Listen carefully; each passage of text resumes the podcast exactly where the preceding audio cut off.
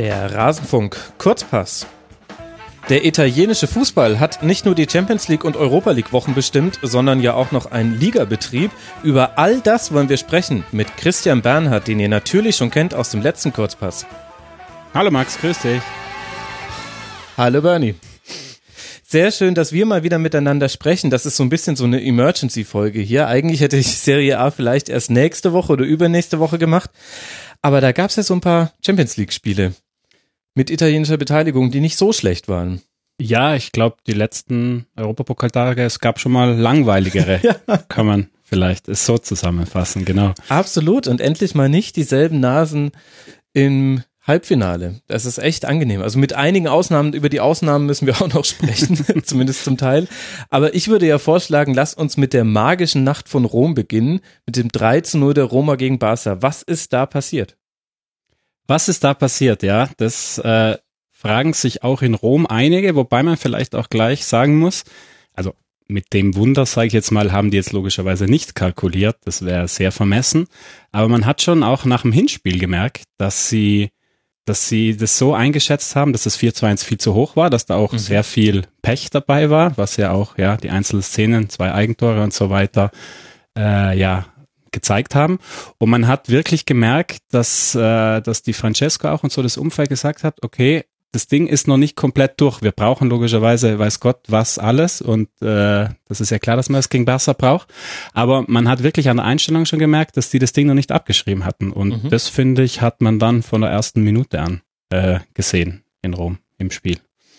Und hat dich die Art und Weise überrascht oder hätte man das wissen können, wenn man Roma ein bisschen enger verfolgt hätte? Also ich spreche jetzt ein bisschen aus meiner Brille. Mhm. Also wie dominant sie das über 90 Minuten geschafft haben, hat mich logischerweise überrascht. Also ähm, die Roma muss man ja vielleicht auch als Vorgeschichte wissen. Es haben vielleicht einige schon vergessen. Es ist ja nicht so, dass die Roma jetzt plötzlich so von heute auf morgen in der Champions League sowas, also sowas Beeindruckendes abgeliefert hat. Wenn man nur ein paar Monate zurückdenkt, die sind in einer Gruppe mit Chelsea und Atletico als erster weitergekommen. Das mhm. ist ja mhm. schon mal nicht das schlechteste, ja. äh, die schlechteste Visitenkarte. Plus haben sie kein einziges Tor zu Hause bekommen in der ganzen Champions League, was man auch einfach mal stehen lassen kann. So, so viel dazu nur einmal zum Rahmen. Mhm. Äh, wie gesagt, die Intensität, wie sie Barca einfach ja fast 90 Minuten nicht haben Barca sein lassen, das war wirklich beeindruckend. Und das war dann im Prinzip auch das, glaube ich, ja, was es dann ausgemacht hat. Also klar kam alles zusammen. Sie hatten das frühe Tor, das sie gebraucht ja. haben. Äh, solche Momente braucht man logischerweise. Aber ich habe wirklich so, ich habe in Erinnerung, ich glaube, das war um die 75. oder 77. Minute rum, da waren das erste Mal so zwei Minuten, dass man das Barca gesehen hat, das man eigentlich kennt. Also, dass sie den Ball mhm. vorm 16er hin und her laufen haben lassen, die Roma mal ein bisschen hinten eingeschnürt. Das gab es bis zur 75. nicht einmal. Also wirklich nicht eine Phase, wo sie mal über einen längeren Zeitraum ihr Spiel aufgezogen haben. Und das lag logischerweise sehr viel, ja, an der Art und Weise, wie die Roma, wie sie sie aggressiv angelaufen sind und wie sie ihnen einfach wirklich die Lust am Spielen, aber halt auch den Platz und ja, das Ding am Spielen genommen haben. Ja, da hatte ich auch so einen kurzen Moment, oh, jetzt könnte vielleicht der Tank langsam leer werden. Klar. Das war so ein bisschen wie in der Formel 1, wenn sie auf einmal ausruhen lassen müssen. Ja. Ach ja, die Formel 1 ein anderes lustiges Thema.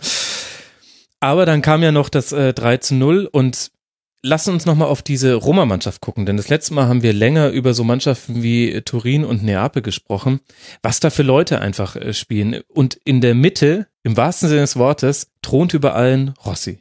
Der Rossi. Der Rossi, ja. Ja, ja ich, ich finde, das ist auch die Geschichte, also man kann logisch, dass Ceco herausragend nicht nur gegen Barca gespielt hat. Ich weiß nicht, ob der einen Ball aus der Luft nicht festgemacht hat oder nicht gehalten hat. Auf jeden Fall waren es nicht viele.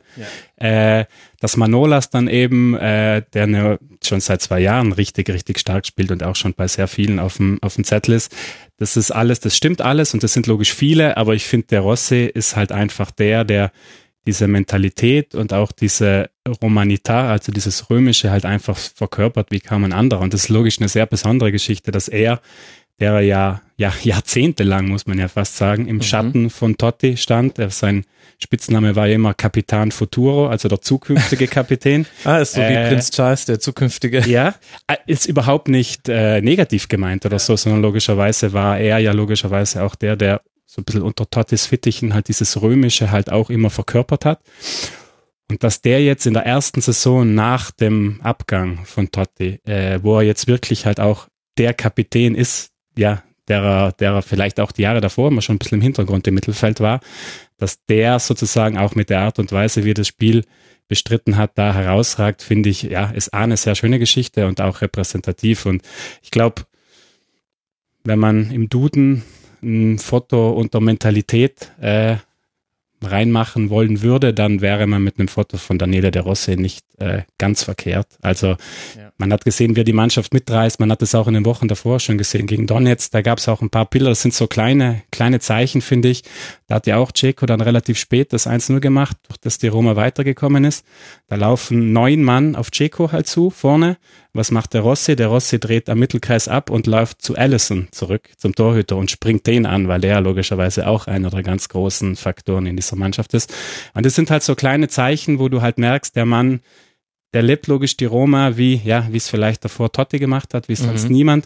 Und der schafft es aber halt auch jetzt trotz seiner 34 Jahren in solchen Spielen halt immer noch eine Performance äh, hinzulegen, mit der er die Mannschaft mitreißt und mit der er seiner Mannschaft halt auch ja, Ausgeglichenheit und äh, auf dem Platz gibt. Zweikampfverhalten, glaube ich, kennt man, aber halt auch diese öffnenden Pässe, die er dann gespielt hat. Er hat Jeko auf die Reise geschickt mhm. zum 1-0. Ja. Er hat den Jester aus dem Spiel genommen. Also das sind dann viele so Sachen, wo du halt merkst, dass das halt einfach ein kompletter Mittelfeldspieler ist und der es schafft, jetzt auch immer noch auf so einem Niveau, das sozusagen in den ganz wichtigen Spielen ja, zu liefern. Es ist wirklich so grotesk, dass ausgerechnet in diesem Jahr wir Italien nicht bei der Weltmeisterschaft sehen. Also ich glaube, diesen Gedanken hatten viele Leute jetzt in den letzten Tagen. Wahnsinn. Aber unglaubliche Nacht von Rom. Ich glaube, über die Reaktion, wie es gerade so in Italien abgeht, reden wir mal, wenn wir über die anderen beiden Spiele noch gesprochen haben, weil irgendwie kam ja ganz viel zusammen. Denn schon am Tag danach trifft Real Madrid auf Juventus Turin. Real Madrid mit 3 zu 0 in Turin gewonnen, unter anderem mit äh, dem schönsten Fallrückzieher vielleicht seit Klaus Fischer gegen Frankreich. Die Älteren werden sich noch erinnern. Und dann führt man 3 zu 0 bis zur Nachspielzeit. Kassiert dann einen Strafstoß, Buffon mit Rot runter, wahrscheinlich eventuell die letzte Aktion von ihm in der Champions League, können wir gleich noch drüber reden.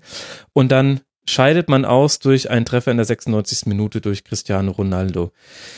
Lass mal, bevor wir über die ganze Schlussphase mhm. sprechen, über das sprechen, was da davor passiert ist.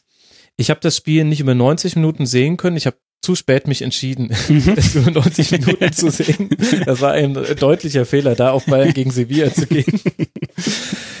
Und äh, da hatte ich den Eindruck, äh, dass äh, Real hatte die Spielkontrolle in dem Sinne, dass sie den Ball haben durften, aber nur in den Bereichen, wo es nicht weht hat. Und da hat Juve gesagt, alles cool. Wenn ihr den Ball verliert, müsst ihr wissen, wir sind ganz, ganz schnell durch und dann kommt eine Flanke und da haben sie zwei Supertreffer gemacht. Aber Juve hat das unglaublich clever gespielt, fand ich. Und halt auch hier wieder ein sehr, sehr frühes Tor. Zweite Minute Mandzukic. Und man hätte eigentlich denken können, mein erster Gedanke war, oh, das war zu früh. Mhm, mh. Denn jetzt wacht Real auf. Jetzt wissen sie, die müssen auf jeden Fall was bringen. Mhm. Jetzt machen sie irgendwie innerhalb der ersten Halbzeit ein Tor. Also es war einer der Gründe, warum ich nicht umgeschaltet ja, ja. habe. Ja, dann kam der 37. das 2 zu 0 und man dachte sich so, ist ja interessant. Wie hat Juve das geschafft?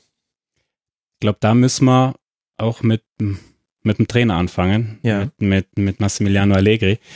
Ähm, auch das so eine Geschichte. Klar, du verlierst daheim 0-3 gegen Real. Puh, ich glaube, äh, die öffentliche Wahrnehmung nach war klar. Hätte auch noch deutlicher sein können. Also es war wirklich. Ja, logisch, in den letzten Minuten ging es, wobei man auch da sagen muss, eine Stunde lang war Juve im Hinspiel richtig gut. Also mhm. die kassieren halt da das frühe Gegentor, machen es dann eigentlich nicht schlecht und dann kommt diese eine Szene, die auch nur dadurch entsteht, dass dieses kurze Missverständnis zwischen Buffon und Kellin ist. Klar, dann macht der Portugiese das Tor, ja, über das in vielen Jahren noch gesprochen wird. Dann gibt's die gelb-rote Karte, alles klar. Und dann logisch hätten sie auch noch ein, zwei kriegen können, absolut. Der Punkt ist, sie hätten davor aber auch eins machen können und sie haben in der Nachspielzeit, gab es auch ein bisschen eine kritische Situation mit Quadrado im Strafraum und das allein, ich habe ich hab Allegri in den ersten Minuten gesehen, klar, auch hier wieder das frühe Tor. Ohne sowas wahrscheinlich kommt vielleicht sowas auch gar nicht erst auf den Weg. Aber man hat Allegri in dem Moment schon angesehen, der war nicht da um einfach noch mit einem netten Spiel nach Hause zu fahren, sondern der war da, weil der das ihnen eingeflößt hat, Jungs, schauen wir mal, was passiert. Und das, finde ich, hat sich durchgezogen. Es ist, wie du sagst, gerade nach dem 0-1 war eine Drangphase von Real, absolut, wo man das wieder das Real gesehen hat, das man kennt, wo sie auch ein Tor machen können, keine Frage. Aber dass Juve eine Mannschaft ist, die auch in der Abwehr, sage ich mal, positiv besetzt leiden kann und auch mal ein paar Minuten Druckphase überstehen kann, weiß man. Und dann fand ich, war das halt taktisch halt schon großes Kino, was er da auch wieder gebracht hat. Denn man kann logisch sagen, ja klar, weiß jeder davor, dass Mandzukic zwei Köpfe größer ist als Carvajal da auf der linken mhm. Seite. Das ist richtig. Aber du musst die, die, die Spieler dann halt auch dazu bringen, dass sie da so in Szene gesetzt werden und dass er in den Momenten reinkommt. Und das finde ich, äh, hat, haben sie großartig gemacht. Die hätten ja sogar auch früher schon das 2-0 machen können. Da glaube gab, gab zwei Higuain-Szenen und so. Und dann hat man halt auch da wieder gemerkt, finde ich, und das ist, finde ich, schon nochmal fast beeindruckender als das von der Roma, weil es war halt A, wieder zu Hause und B, in einem Stadion, in einem gewissen Stadion, Bernabeu, das jetzt nicht als das einfachste, leichteste mhm. ist auch vielleicht mit der Historie auch von Real und auch mit der Historie von Real in den letzten drei Jahren. Und ich finde, man hat Real wirklich angemerkt, spätestens nach dem 2-0, dass die sehr viel nachgedacht haben und ja. dass die sehr angespannt waren. Man hatte nur Ronaldo, hat ungefähr, ich glaube, jeden Kontakt mit dem Schiri gesucht, um ihm seine Unzufriedenheit äh, mitzuteilen. Ronaldo hat, glaube ich, in der 50. Minute Anpfiff, zweite Hälfte das Publikum bei jedem Einwurf heiß gemacht und so. Also man hat schon gemerkt, wow, wow, wow, die wissen, das schaut nicht gut aus oder kann was auf den Weg kommen. Und dass das Juve geschafft hat, eben unabhängig von der letzten Szene, über die wir wahrscheinlich noch sprechen werden, ist, ich weiß nicht, wie viele Mannschaften in Madrid, die in Madrid ein 3-0 gebraucht haben, also nicht am Ende raus vielleicht noch zwei Kontertore geschossen haben, weil Real aufgemacht hat oder so. In einem Co-Spiel, ob es das schon mal gab, dass eine Mannschaft bis zur 97. da 3-0 geführt hat, viele, glaube ich, waren es nicht, dürften es nicht gewesen sein. Und deswegen ist es logisch aus Juve Sicht sehr schade. Passt irgendwie logisch auch ein bisschen ins Juve-Bild mit der Champions League. Juve und die Champions League ja. in solchen engen Momenten ist nicht die glücklichste Geschichte. Aber ich würde schon, das haben jetzt vielleicht einige vergessen, wenn man sich die Jahre anschaut, wenn man hernimmt ab 2015, also inklusive dieser Saison die letzten vier Spielzeiten, dann war Juve zweimal im Finale, hat zweimal dabei Real und Barca in K.O.-Duellen rausgenommen, ist jetzt so gegen Real ausgeschieden und ist das andere Mal gegen Bayern ausgeschieden, weil Evra, glaube ich, damals war es in der 90. den Ball nicht äh, vorm 16er geklärt hat, wo die Bayern das 2-2 machen und dann geht's in die Verlängerung. Also Juve, würde ich sagen, war oder ist eine der prägenden Mannschaften der letzten äh, Champions League Jahre und das hat logischerweise viel mit Allegri zu tun und auch viel mit diesem, ja, mit diesem Kern um Buffon, um Chiellini, die das auf den Weg gebracht haben. Umso bitterer logisch, dass es dann so enden muss, gerade bei Buffon logischerweise. Endet es denn? Ist es sicher? Er hat es, er hat ein Interview danach. Für mich ist der wie Horst Seehofer. Ich ja. glaube erst, dass er weg ist, wenn er wirklich weg ist. Das ist sicher nicht die falsche Einstellung. Er hat aber ein Interview noch im Bernabeu unten gegeben, wo, wo sie ihm gemeint haben, wo sie ihn gefragt haben, ja, tut es wegen solcher Spiele so äh, Weg oder ist es wegen solcher Spiele so was Besonderes, Juve-Kapitän zu sein? Der sagt genau deswegen und genau deswegen wird es mir, das wird mir am meisten fehlen, hat er gemeint, nämlich, dass ich mit diesen Jungs nicht mehr aufs Feld gehen kann. Also ich glaube, äh, nach der Saison ist Schluss. Okay, und wie bewerten wir das dann sowohl die Szene zum Strafstoß als auch das Verhalten von Buffon danach? Da habe ich auch viele unterschiedliche Dinge drüber gelesen. Also ich würde mal sagen, den Elfmeter kann man geben. Ähm, da ist ein Kontakt da und logisch sehr unglücklich. Dann, wie es in der Höhe ist halt immer schwierig. Absolut, deswegen kann man ihn geben. Bei Buffon kam, kam glaube ich, in dem Moment einfach, ist halt dieses ganze Ding zusammengebrochen. Er hat ja auch danach, er hat ja auch danach auch sehr deutliche Worte gewählt, also anstelle eines Herzens einen Mülleimer in der Brust und war ja wirklich, was man von ihm auch eigentlich nicht so kennt, wirklich sehr böse noch, sage ich mal, auf den Schiri. Was ihm ging es halt einfach darum, und das hat er schon relativ gut in dem längeren Gesprächen illustriert. Er hat gemeint, er sagt, wenn so eine Situation entsteht, dass in so einem großen Spiel so eine spezielle Situation entsteht, dass eine Mannschaft irgend sowas auf den Weg bringt, mit dem kein einziger gerechnet hat, dann hat er gemeint, dann erwartet er sich in so einer Situation dieses oft zitierte Fingerspitzengefühl. Ja. Und ähm, das, glaube ich, hat ihn dann logischerweise, ihm war dann in dem Moment sicher auch unterbewusst klar, dass das jetzt seine womöglich letzte Szene in der Champions League eben ist. Äh, Seien Sie dann Moment. Ja, kann man vielleicht so sagen. Ähm, und ähm, er war auch, das macht es ja doppelt bitter. Ich fand, der war, es war eines der besten Buffon-Spiele der letzten Monate. Also ich hatte wirklich auch, da waren ein paar unangenehme Bälle dabei, hat er keinen einzigen prallen lassen, alle festgehalten. Ich hatte wirklich irgendwann das Gefühl, er kriegt kein Tor und er hatte auch kein Tor gekriegt. Also das Tor hat er ja. dann äh, nicht bekommen. Ähm, nein, wie gesagt, da glaube ich, ist halt alles zusammengebrochen. Das ging ihm einfach darum, da ist er logisch übers Ziel hinausgeschossen. Ähm, ähm, es ging ihm einfach darum, diesen Moment sozusagen, dass ja, er hätte sich erwartet, dass ein Schiedsrichter in so einem besonderen Moment dann, wenn es ein ganz klarer Elfmeter ist, klar, geben, pfeifen, keine Frage. Er fand ihn nicht so klar, dass er meinte, den muss man geben. Und dann fand er, ist das halt einfach in so einem speziellen Moment mit der Vorgeschichte, mit Hin- und Rückspiel, mit Bernabeu 3-0 aufholen, äh, ja, ist es einfach über ihn herein, hereingebrochen. Also relativ untypisch für Gigi Buffon, mhm. wobei er auch, ich finde, er und Cristiano Ronaldo, das sind so zwei Beispiele für Sportler, wo es anscheinend nur zwei verschiedene Sichtweisen äh, drauf geben kann. Entweder man vergöttert sie oder man ist derjenige, der den Finger hebt und sagt, aus Grund XY mag ich denjenigen überhaupt nicht. Und das ist mir bei der Berichterstattung und den Reaktionen vieler Fans auf Buffon auch wieder mhm, mhm. aufgefallen.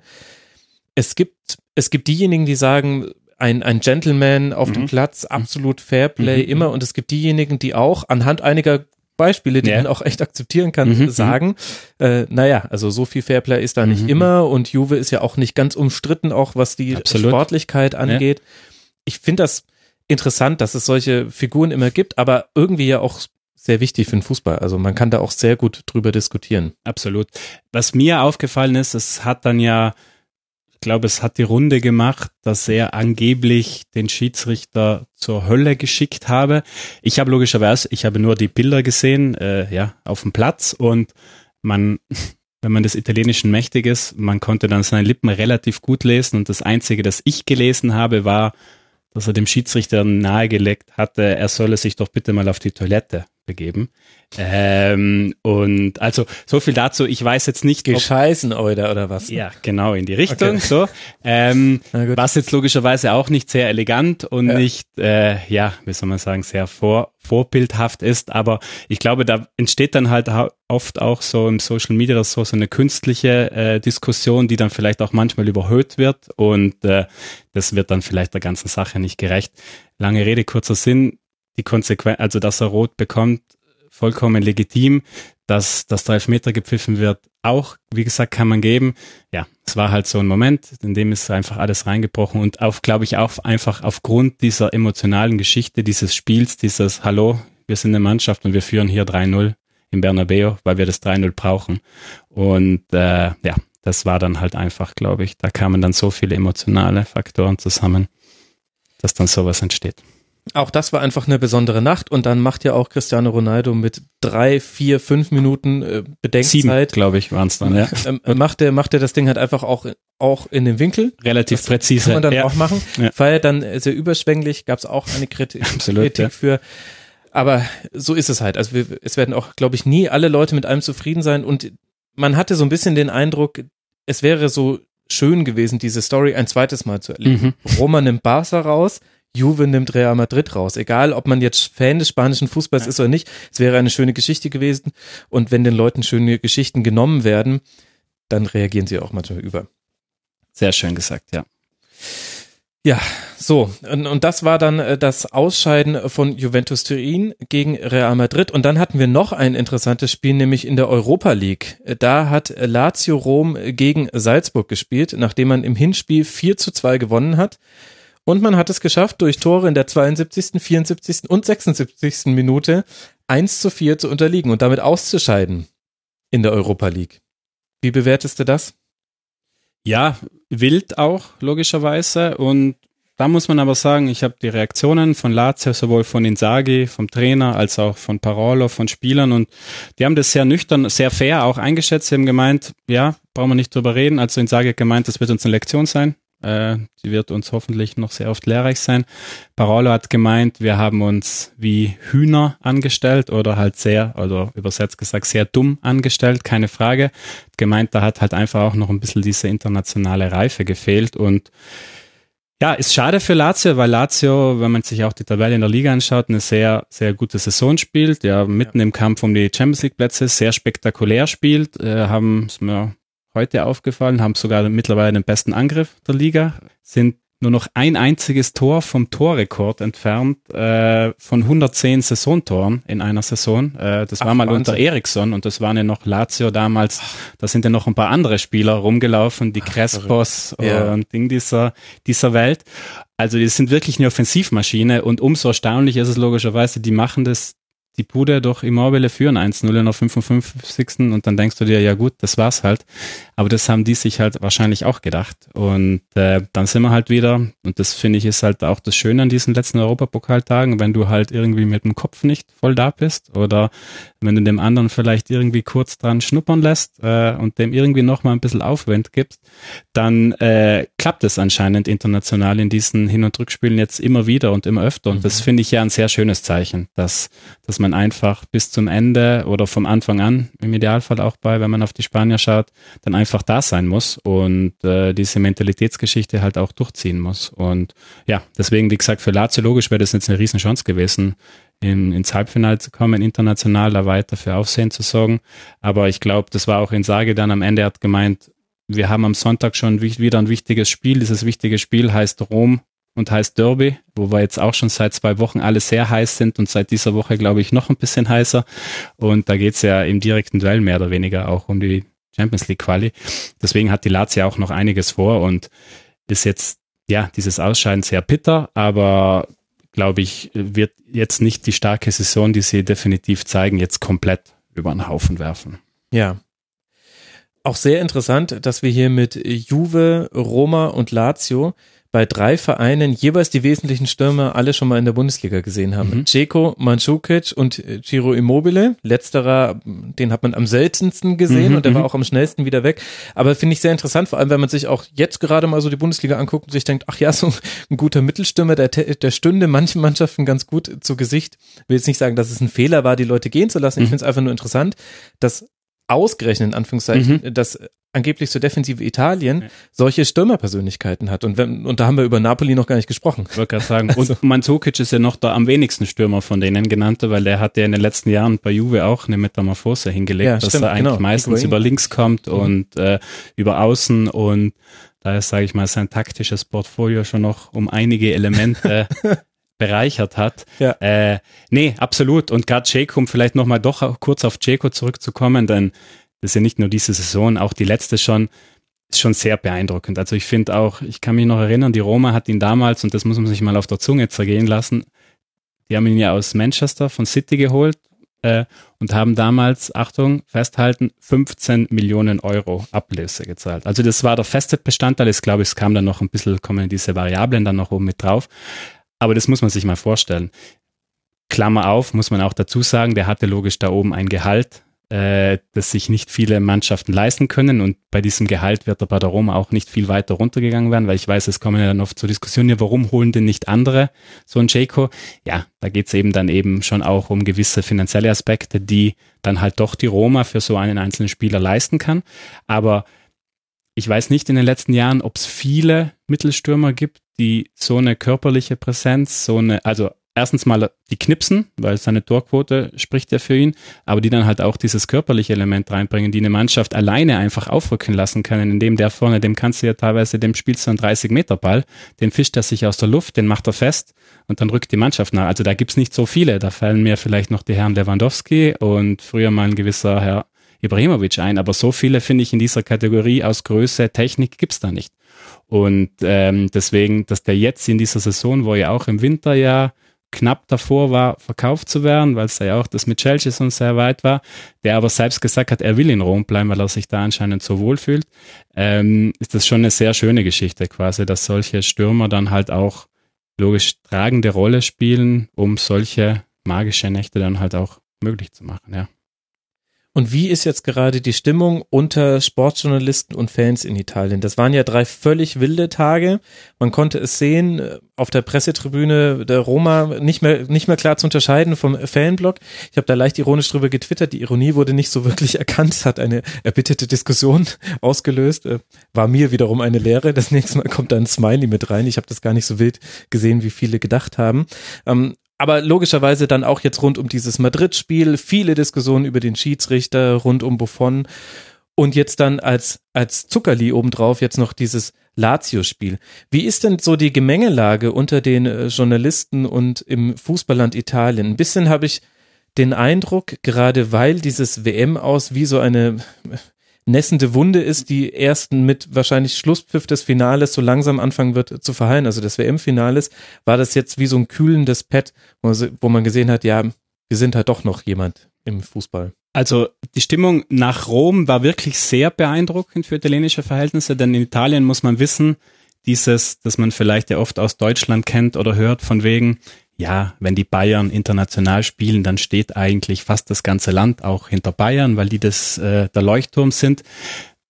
Den Punkt kann man in Italien mal geflissentlich vergessen. Denn ja? Da, ja, absolut. In Italien, wenn Milan spielt, dann gibt es für Interfans nichts Schöneres, als wenn Milan irgendwie aufs Maul kriegt.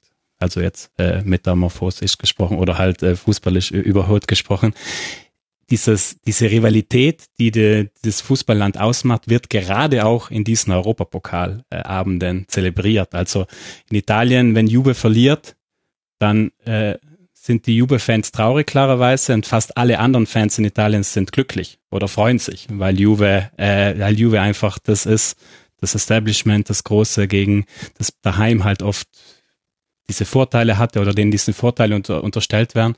Deswegen die Vorgeschichte muss man wissen. Und das war jetzt nach Rom anders. Also nach diesem wirklich, nach diesem, auch die Art und Weise, wie die Roma das halt einfach gegen Barca hinbekommen hat, war echt quasi so über die Fanlager übergreifend. Auch die Vereine, es haben die Vereine getwittert zum Beispiel, alle haben der Roma gratuliert, Milan, Inter, Juve.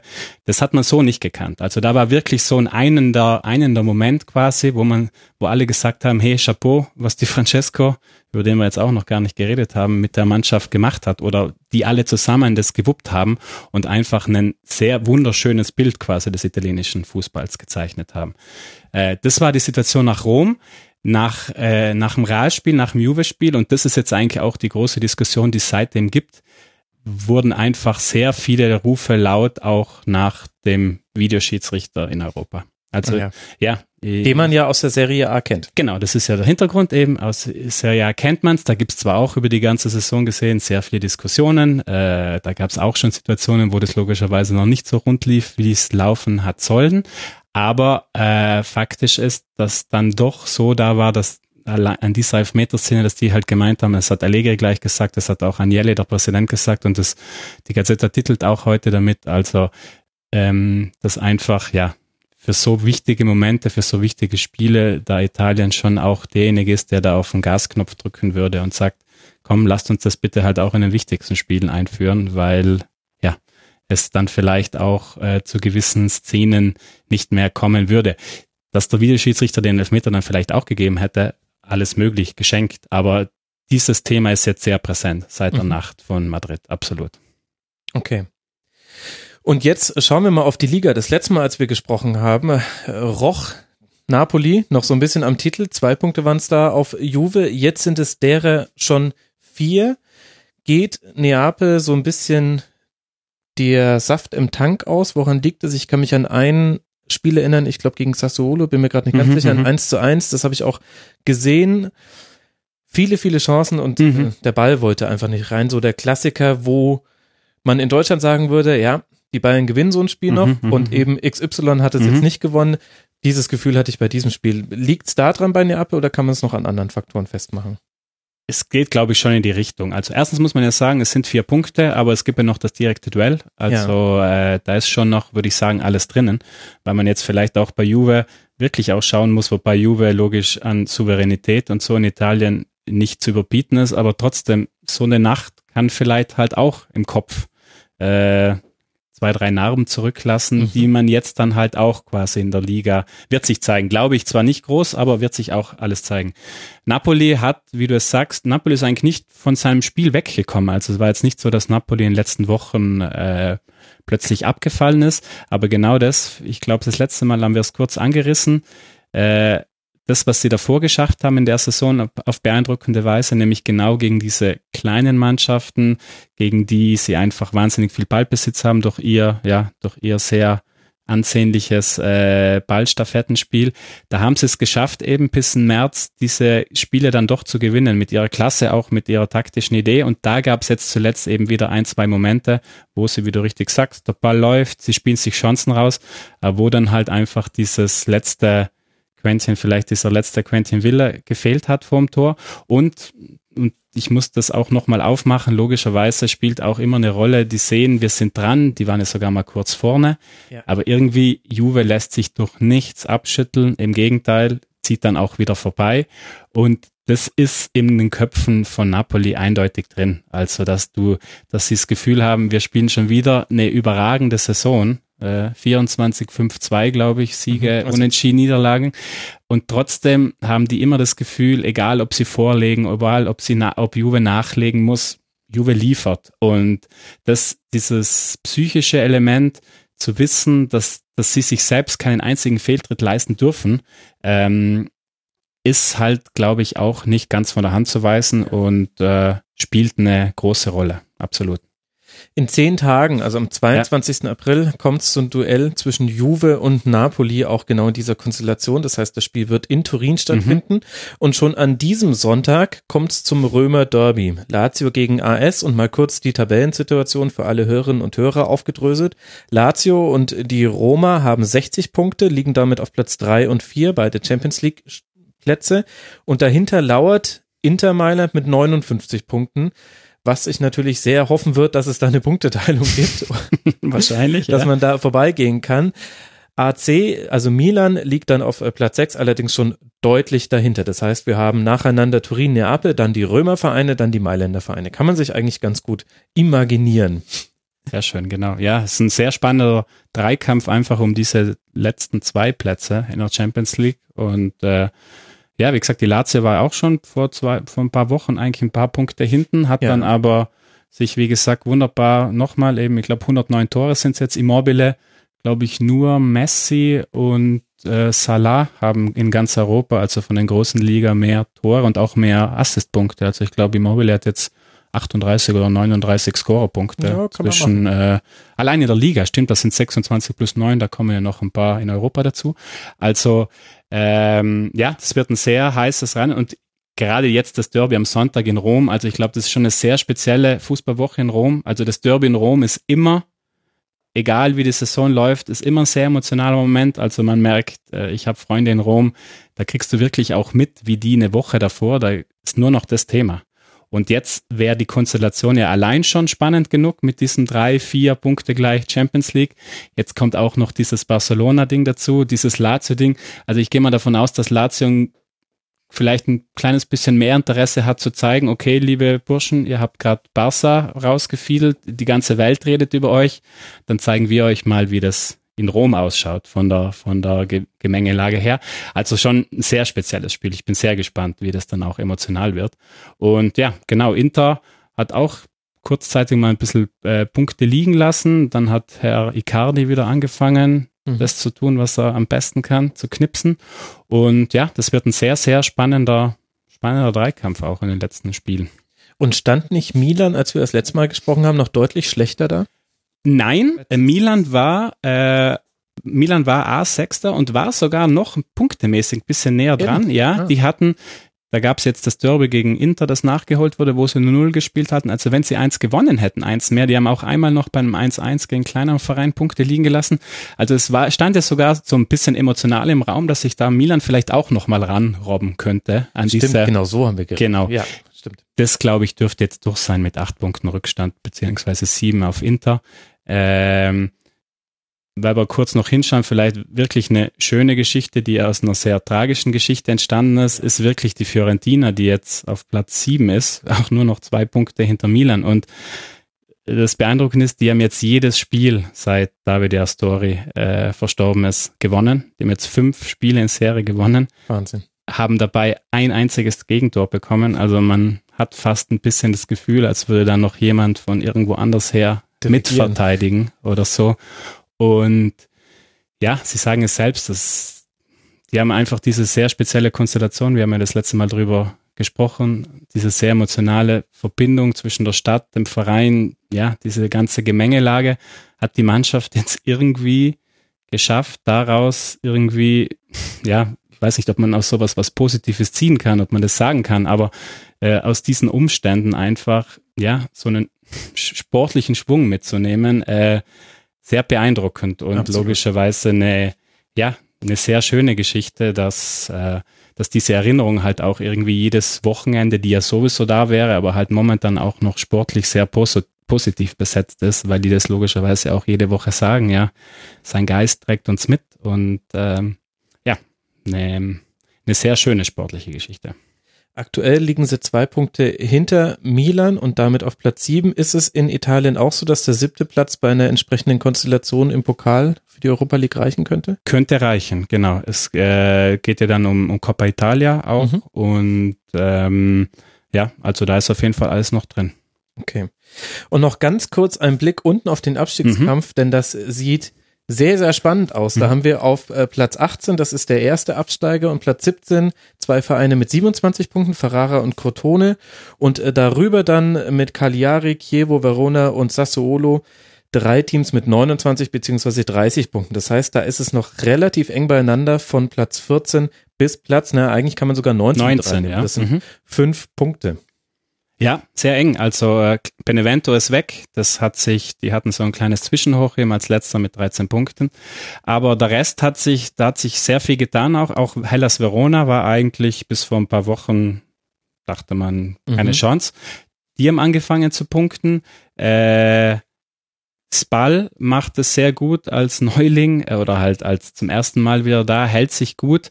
Das Negativbeispiel darin ist Cagliari. Die kriegen seit Wochen nichts mehr auf die Reihe. Die waren eigentlich bis vor ein paar Wochen, sage ich mal, im, zumindest im gesicherten hinteren Mittelfeld. Und da ist jetzt auch so eine Stimmung entstanden, dass es halt auch oft in, oder immer wieder in Italien passieren kann, der Druck von außen äh, wurde sehr groß, also da ist sehr viel Druck von den, ja, von den Fans, sage ich mal, auch vom Umfeld äh, und irgendwie kriegt das, hat es die Mannschaft jetzt in den letzten Wochen überhaupt nicht mehr gebacken gekriegt und plötzlich sind die da mittendrin. Mit dem haben die sicher auch nicht damit gerechnet. Ja. Und ähm, Genau, Crotone macht es. Also ich glaube, bei den Mannschaften, die sind auf jeden Fall, stehen gut da, damit sie, wo sie sagen können, wir sind noch im Rennen. Absolut, äh, Crotone und Verona beide gewonnen. Am genau, genau, ja. Ähm, Crotone interessant, da ist ja Walter Zenger Trainer, mhm. äh, den auch vielleicht noch der ein oder andere ein bisschen aus der Vergangenheit kennt, der eigentlich auch, äh, ja, der davor auch schon, der in Rumänien teilweise war, der eigentlich kein schlechter Trainer ist, der auch ein bisschen so von seiner Art und Weise äh, manchmal vielleicht nicht die großen Möglichkeiten bekommen hat, aber eigentlich und der jetzt mit Crotone das sehr gut macht. Und ja, Chievo Verona kennt das Spiel. Die sind eigentlich jede, ja, für die ist das nichts Neues. Ich glaube, ja. die sind auch relativ, sage ich mal, das sind die, glaube ich, in der Konstellation, die damit, die die größte Erfahrung damit haben, die einfach mit ihren sehr bescheidenen Mitteln das immer irgendwie dann doch jedes Jahr meistens hinkriegen. Und Sassuolo vielleicht noch als kleine Klammer. Sassuolo ist ja der Ex-Verein von Eusebio Di Francesco, vom, vom Roma-Trainer. Ah, ja, der, stimmt. Di Francesco hat der vor, vor drei oder vier Jahren zum ersten Mal in die CRA gebracht, hat, mhm. ist mit denen aufgestiegen und ist mit denen ja sogar in den Europapokal gekommen. Die haben ja Europa League gespielt. Was ganz witzig ist, haben damals äh, mit alles Sassuolo ist bekannt dafür, eigentlich fast nur junge Italiener zu haben, haben einen sehr, sehr schönen Offensivfußball unter die Francesco gespielt, sehr aufregend. Und die haben damals in der Europa League gegen Athletic Bilbao gespielt, 3-0 gewonnen und der Trainer von Bilbao war ein gewisser Herr Valverde, der jetzt am Dienstag auch in Rom zu Gast war und von Di Francesco zum zweiten Mal mit einem 3-0 äh, nach Hause geschickt wurde. Ach, das sind so die kleinen Geschichten, die ich dann gar nicht auf dem, auf dem Schirm habe, weil ich nicht so tief drin hänge. Ja, und mit Spal und Sassuolo haben wir auch zwei Teams, die da unten drin hängen, aber eigentlich alles dagegen tun. Also allein mhm. in den äh, letzten sechs Partien ist Spal unbesiegt. Ja. Vier Unentschieden, zwei Siege. Sassuolo vier Unentschieden, ein Sieg und nur eine Niederlage.